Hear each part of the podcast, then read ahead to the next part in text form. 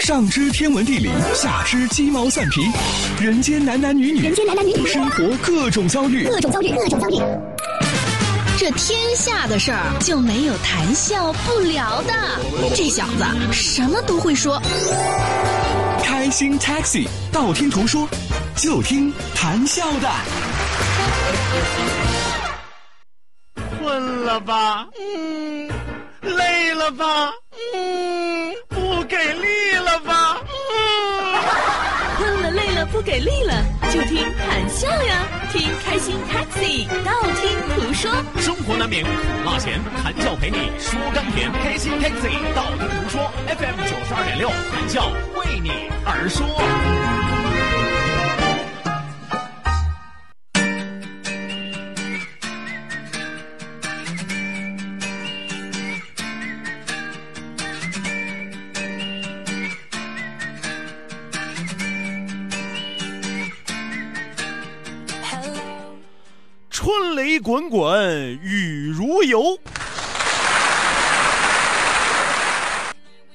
六广播特别牛。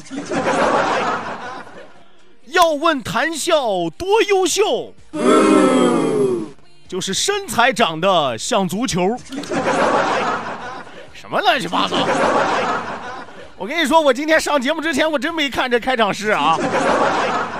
导播今天特别心意满满的跟我说：“哎，小哥，今天不需要你考虑开场白，我今天早上一睁眼一看外边下雨，我就给你写了一首开场诗。然后我今天上午一直在忙别的工作，我就一直没注意这事儿，你知道吗？好吗？打开之后念到一半想改来不及了。春雷滚滚，雨如油，我觉得写的挺好。”是吧？符合今时今日这样的天气情况啊！我们常说春雨贵如油，春雷滚滚到，是吧？大地好风貌，是吧？你看咱这文采的啊！所以说春雷滚滚，雨如油啊，这句写的特别牛，是吧？啊，当然他最后他第二句写的是九二六广播特别牛啊！行啊，这其实不是为我写的啊，这是给领导写的，这是。要问谈笑多优秀，那你倒是说说我有多优秀啊？是不是？那你倒是夸夸我呀？要问谈笑多优秀啊，身材长得像足球，这是优秀吗？我看这是油泛滥了，这是脑满肠肥呀，这是什么破诗？我说实话，通过这段时间的观察啊，我终于发现了一个问题啊！你要说谁的诗写得好，谁的诗写得棒啊？不是我。收音机前的听众朋友，各位才子佳人啊，那出口成章啊，是不是啊？所以说啊，我今天节目一开始给大家立一个题目，就以今天的春雨为题，来收音机前各位才子佳人挥毫泼墨。哎，我不管你是几言几句，是吧？我也不管你是什么格律啊，哪怕你写打油诗，只要我读着顺口，只要我读着过瘾啊，那你 number one。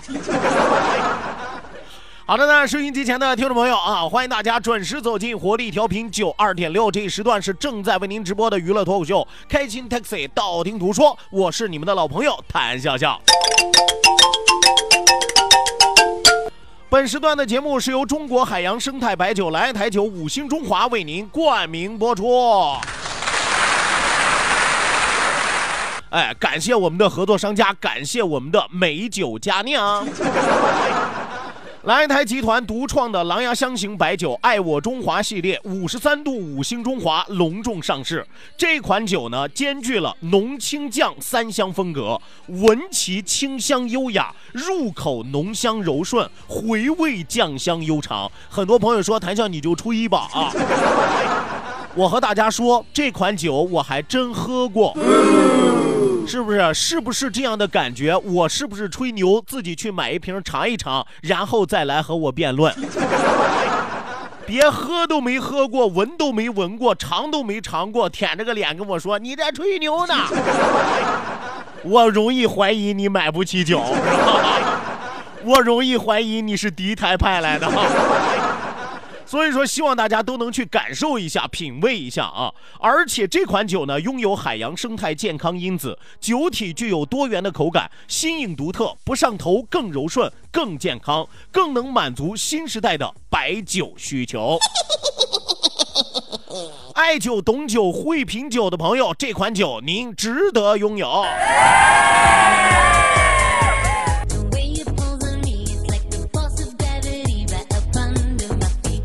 好的呢，好酒好菜好招待，九二六和谈笑天天都在，你来了吗？都说风雨无阻啊，我今天中午数一数，看看有多少朋友被大雨给堵。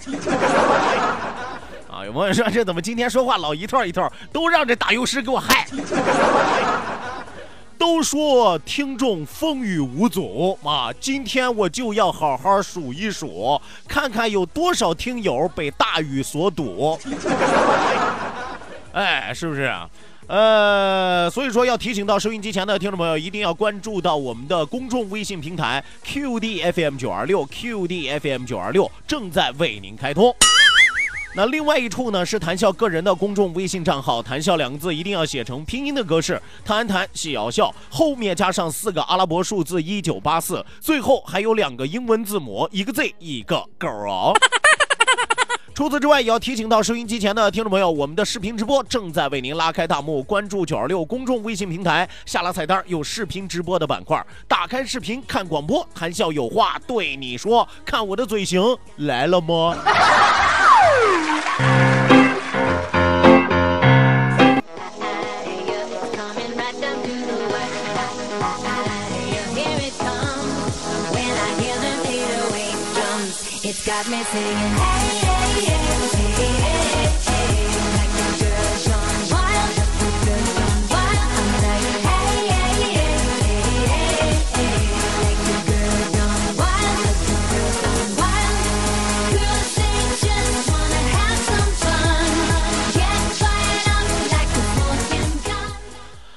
说起来，今天这个天啊，真的是一个让人感觉到特别特别舒爽的天，是吧？有朋友说，今天这样的天啊，有适合睡觉的，是吧？有适合玩游戏的啊，有适合这个呃坐在窗前赏雨写点东西的啊。我想说，你们这些都是没工作的，正儿八经有工作。今天是什么样的天，对我们有影响吗？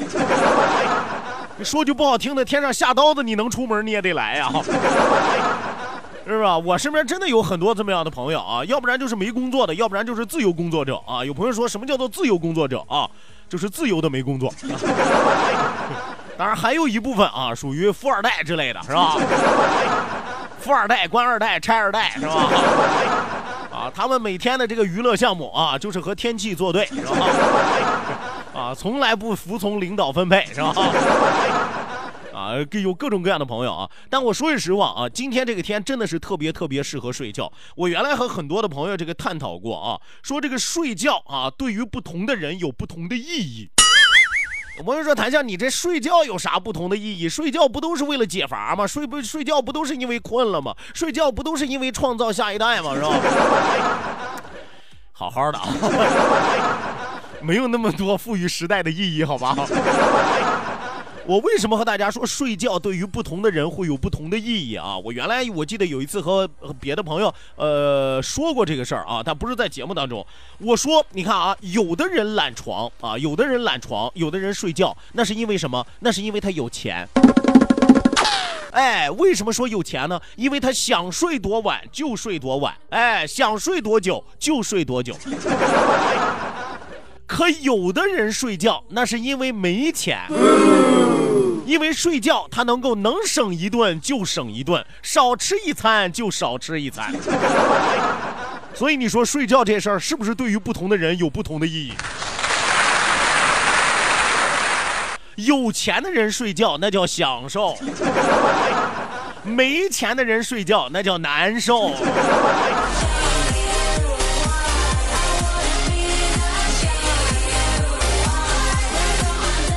同样，我和大家来说啊，做节目也是一样的道理。哎，做节目也是一样的道理。有朋友说做节目也跟有钱没钱有关系，不跟这个没关系。啊，跟有才没才有关系。啊，当然是才能的才啊。我们说这个，你看有的人上节目啊，那是因为有才啊，因为听他的节目，你感觉就好像上天了一样。可有的人做节目啊，那是因为没才，为什么呢？因为你听他的节目啊，你能听得出来，他就是在上班。所以说，你听一档节目会让你跟着他一起上天呀，还是跟着他一起上班呀？每一位朋友都是特别特别聪明的朋友，都是会选择的朋友，是吧？你说你跟一个主持人听一档节目，你跟着他一块上班，人家还有工资拿，你呢？忍受着上班的煎熬，你最后获得了什么呢？说，可是如果你听一档节目，你跟着这个主持人都能上天了，九霄云外了，是吧？我们常说乐上天了，哎呦，开心的不行了啊，在天上数地儿是吧？那你说，那你是什么样的感觉？有钱都换不来的感觉。所以说别的我不想细说啊，收音机前的听众朋友，你们扪心自问，你们听我的节目是有上班的感觉，还是有上天的感觉？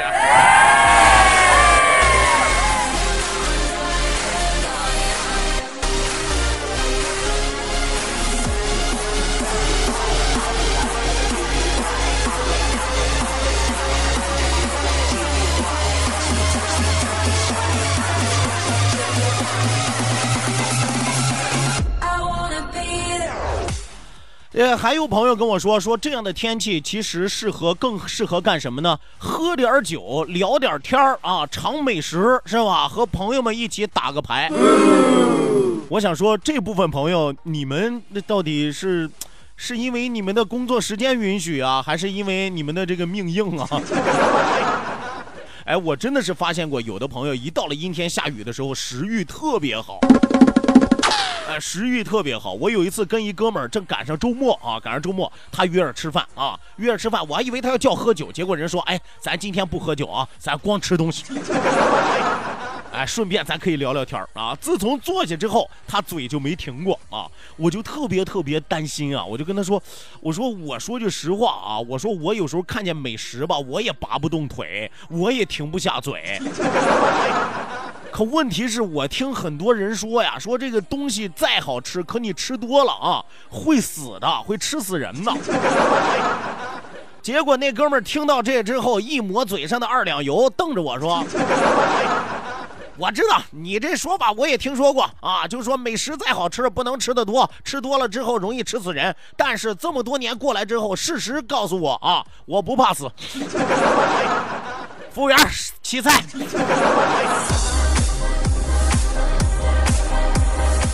所以说，什么叫做好良言难劝该死的鬼？你们知道 是吧？什么叫好良言难劝该死的鬼啊？有的人真的是人为财死，鸟为食亡啊！有的人啊，和鸟一样，也是为食亡的。所以说，收音机前的听众朋友，不管今天下雨天，您在干什么，您想干什么，都希望大家有上天的感觉。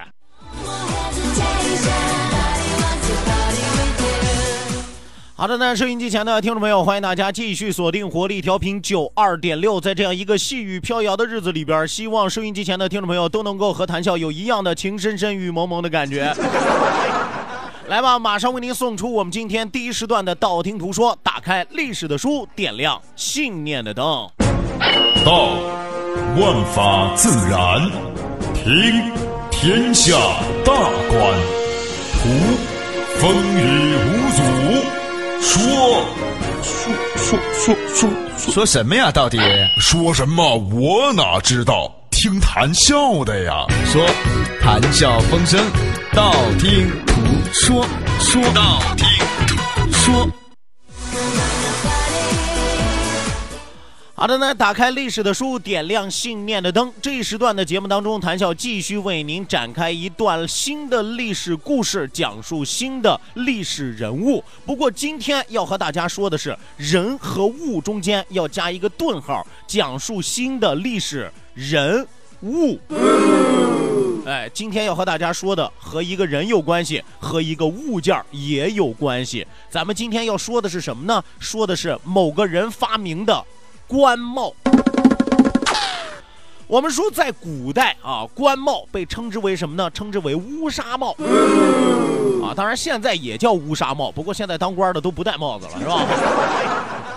那么为什么在古代官帽被称之为乌纱帽啊？因为这既是官位的象征啊，也被用来指代权力。实际上，历朝历代的乌纱帽样子都是有所区别的。其中，我要提醒大家，最为个性的帽子要数哪个朝代的呢？要数宋朝的官帽。哎，这个宋朝的官帽啊，宋朝的官帽是什么样子？很多朋友赶抓紧时间来想一想，打开你脑袋尘封已久的小仓库，快！宋朝的官帽啊，就中间那个帽子，我就不和大家形容了。在帽子的两边啊，伸出啊两条长杠啊，就跟扁担一样，是吧？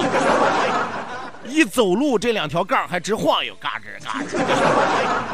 啊，一上朝啊，文武百官之间还交流。哎呦，你挑着担，我戴着帽。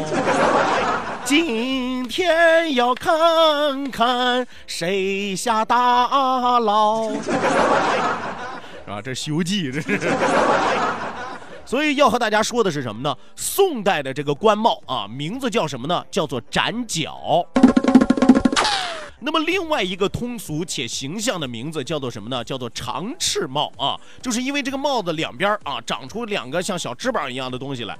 这是因为这种官帽的两边各配有一根又平又长的翅儿，而传说这种官帽的发明人正是北宋的开国皇帝赵匡胤。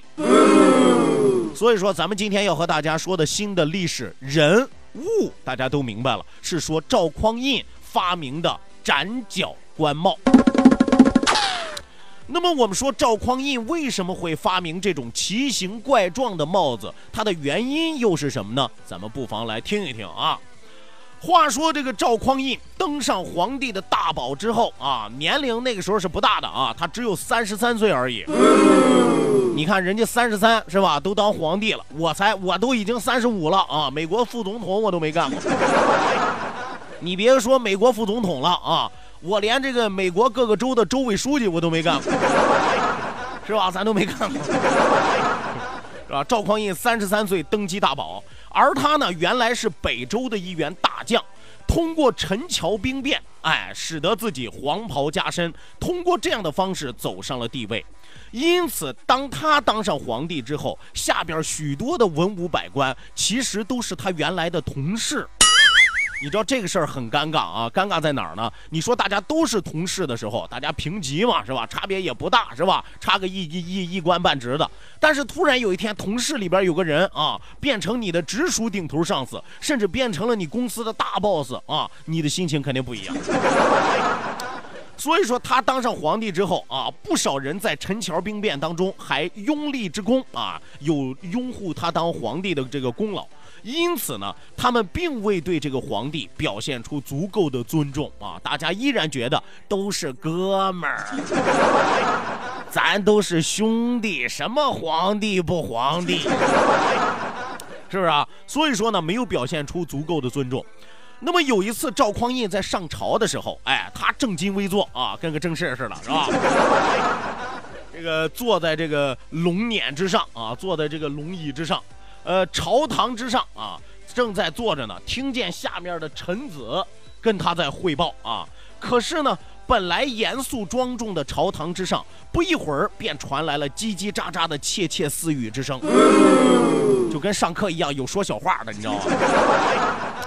赵匡胤皱了皱眉头，往下一看，原来是几个大臣并没有专心听课，而是凑在一起开始开小会儿啊，开始开小差儿啊，开始接话棒，开始聊闲天了。哎呀，赵匡胤当时内心是极为愤怒啊，心说好歹我是个皇帝啊，对不对？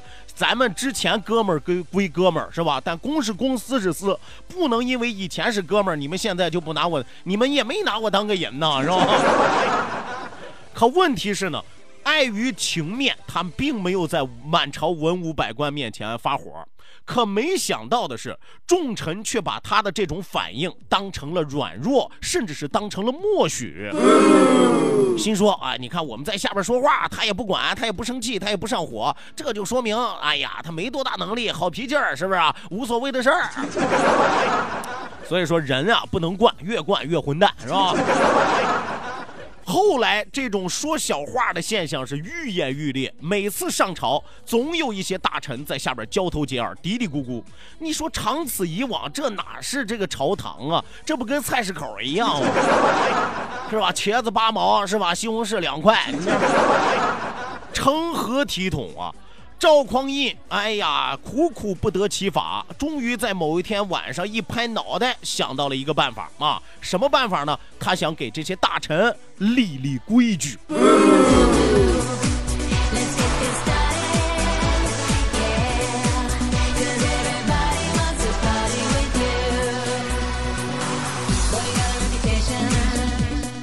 有朋友说，那这赵匡胤是不是要颁布什么圣旨啊，下达什么命令啊？不啊，赵匡胤这个人其实情商还是比较高的啊，这情商比较高的。心说，我要是直接下命令，可能很多人啊，这个情绪上接受不了啊，回头再对我有什么意见。关键我初登大宝，现在根基还不牢，万一有什么反水的迹象啊，我也受不了。所以说我得先从形式上入手啊，让他们有所警觉。所以不久之后呢，他就命人做了一批新的官服和官帽，让所有的大臣必须着新官服上殿。你看啊，我不是给你立规矩，我反倒给你们做衣服，是不是？这就相当于单位给你发福利一样，是吧？做新的官服啊，这些官服没有什么新奇的地方，就是衣服没有什么新奇的地方，唯独是官帽让大臣们感觉到很奇怪。你说普通的官帽就是顶上一顶帽子，或者有两个飘带，是吧？但是这种官帽的上边左右两侧各有一只长长的翅膀啊，啊，加了新的立体护围，就好像长出了两条小翅膀。而这种翅呢，是用薄铁片或者是竹片做成的啊，官衔不一样，材质不一样，长度都在一尺以上。官员们戴着这种帽子上朝啊，开始呢，官员们没反应啊，后来戴上帽子一上朝，才发现了皇帝的良苦用心。为什么呢？因为呀，这官员们都习惯了上朝就愿说小话。可是呢，原来只要官员们再动一动脑袋，帽子上面的长翅膀也会跟着晃动啊，你就跟个拨浪鼓一样，你知道吗？这样的话，只要谁在下面乱动，皇帝就可以看得清清楚楚、明明白白。不仅如此，戴上这种长翅帽之后，你想交头接耳，你就必须歪过头去，面对面的谈话啊！那你真的是要疯啊！那否则的话，两个帽子的长翅膀就会碰到一起，本来还是金属的，碰得刚刚响，是吧？你再回头一不留神，这两个翅膀再绞起来。用了这个方法，朝臣们再也不敢造次，也明白了这个皇上的用心，朝堂上就安静了许多。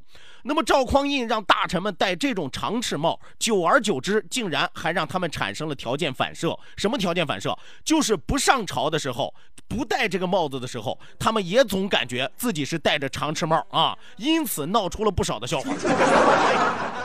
是吧？你比如说这个宋真宗时期，宰相寇准有一次体察民情啊，扮成一个书生模样，结果走着走着呢，被一个老头就发现了，说这个直接就给这个寇准跪下了。寇准说：“我一穷书生，你给我跪什么呀？”谁知道老头听完了，呵呵一笑说：“您才不是书生，您是朝廷命官啊。”他说：“你怎么能看得出来？”说：“大人，你虽然没穿官服，可你走路的时候小心翼翼，左顾右盼，生怕有东西碰到您的帽子。您这肯定是长期啊。”戴长翅帽戴出来的，